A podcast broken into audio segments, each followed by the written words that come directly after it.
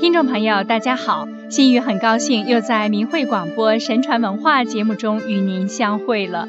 今天我们来跟大家讲讲“五子登科”这个成语背后的故事。凡是读过《三字经》的人都知道有这样的四句话：“窦燕山有一方，教五子名俱扬。”这里虽然只有寥寥四语。可窦燕山的故事经过近千年的传扬，充分证明了因果报应确实不虚。但是今天的人也许更注重的是窦燕山的教子有方，却忽略了他因为广行善事所获得的福报，才使得西夏五子登科。让我们一起来看看窦燕山的经历。或者听众朋友自己就明白了五子登科真正的由来。窦燕山，本名宇君，是五代后晋时幽州地方人。因为幽州属燕，故名燕山。他是一个自幼丧父的孤儿，仰赖母亲抚养长大，所以他弑母很孝顺，对于母亲的话从来不敢违逆。那个时代的人多数在二十岁左右就结婚了，所以如果到了三十岁还没有儿子，就会有无后为大的忧虑。可是窦宇君到了三十多岁，膝下犹虚，正在愁眉不展的时候，忽然有一天夜间做了一个梦，梦见他已故的祖父对他说：“玉君，你前生的恶业很重。”所以你今生的命运里不仅没有儿子，而且寿命也不会长。我的孙儿，希望你及早回心向善，努力多做救人济世的善事，或许可以转变业力，改变命运。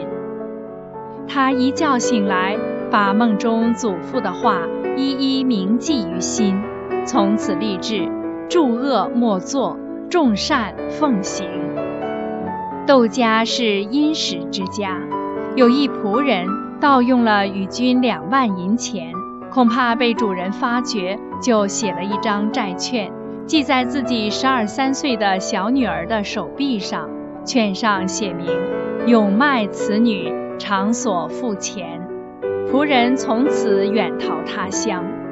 宇君知道了这件事，把仆人所写的债券焚毁了，并且把仆人的女儿收为养女，很好的抚育。等女儿长大后，宇君还替她备了丰厚的嫁妆，嫁给一位贤婿。有一年新年的元旦，窦宇君到延庆寺去拜佛，在寺中大雄宝殿的拜殿旁拾到了白银两百两，黄金三十两。他想，一定是拜佛人的遗失物，就在寺中守候施主。等候了半天，果然看到一个哭哭啼啼、自言自语的人。窦宇君问他何故哭泣，那人说：“我父亲给绑匪掳去，将被处死。我好不容易向亲友们东借西凑，得到白银两百两，黄金三十两，准备用这笔钱赎回我父亲。”哪知我一摸钱袋，黄金白银都没有了，这样我的父亲就难免一死。刚才我到这里来进香拜佛，不知是否遗失在寺中。与君知道这人正是施主不误，就将黄金白银如数归还，并且还增给他一笔路费。施主欢天喜地地道谢而去。窦玉君一生做的好事很多，例如亲友中有丧事无钱买棺材的人，他出钱买棺葬殓；有家贫子女无法婚嫁者，他出资助其婚嫁，使周围外无旷夫，内无怨女。对于贫困的无法生活的人，他借钱给他们，使他们有做生意的资本。因此，各地的穷人。因为得到他的帮助而得以维持生活的不可胜数。他为了要救苦济人，自己的生活很简朴，丝毫不肯浪费。每年按照一年的收入情况，除了留下供给家庭生活的必要费用外，都做救苦济急之用。他还建立了书院四十间，聚书数千卷，礼聘品学兼优的老师，教育青年。对于无钱而向学的贫苦子弟，代为缴纳学费，先后造就了很多有学问的优秀人才。有一天，窦玉君又做了一个梦，梦见祖父对他说：“你多年以来做了不少的善事。”上天因为你阴德很大，给你延寿三纪，并且赐给你五个贵子，来日都很显达。你将来寿终之后，可上升天堂。祖父说完以后，又继续谆谆地对他叮嘱：因果的道理确实而无虚妄，善恶的报应或见于现世。或报于来世，或影响子孙，天网恢恢，疏而不漏，绝对没有疑问的。从此以后，窦玉君更加努力修身积德，后来果然连生了五个儿子。因为他家教很严，所以儿子们都很循规蹈矩，和睦雍熙，满门孝顺。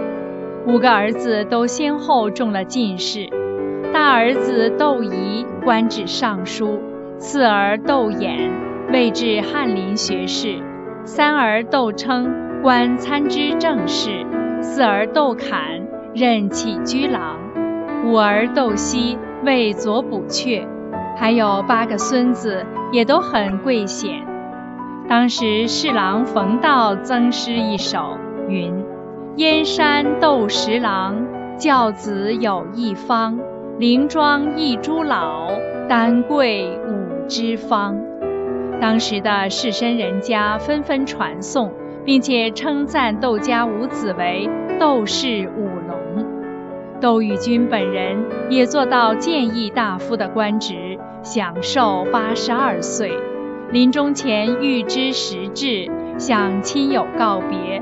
沐浴更衣，谈笑而足。善恶的报应，有的现世获报，有的子孙获报，有的来世获报。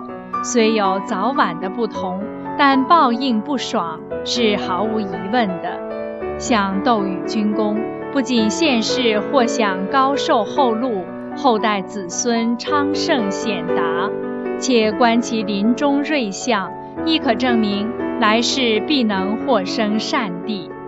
宋朝范文正公钟淹曾将窦羽君的事迹训示其子孙，广修善事，因而范公的后代亦很昌盛发达。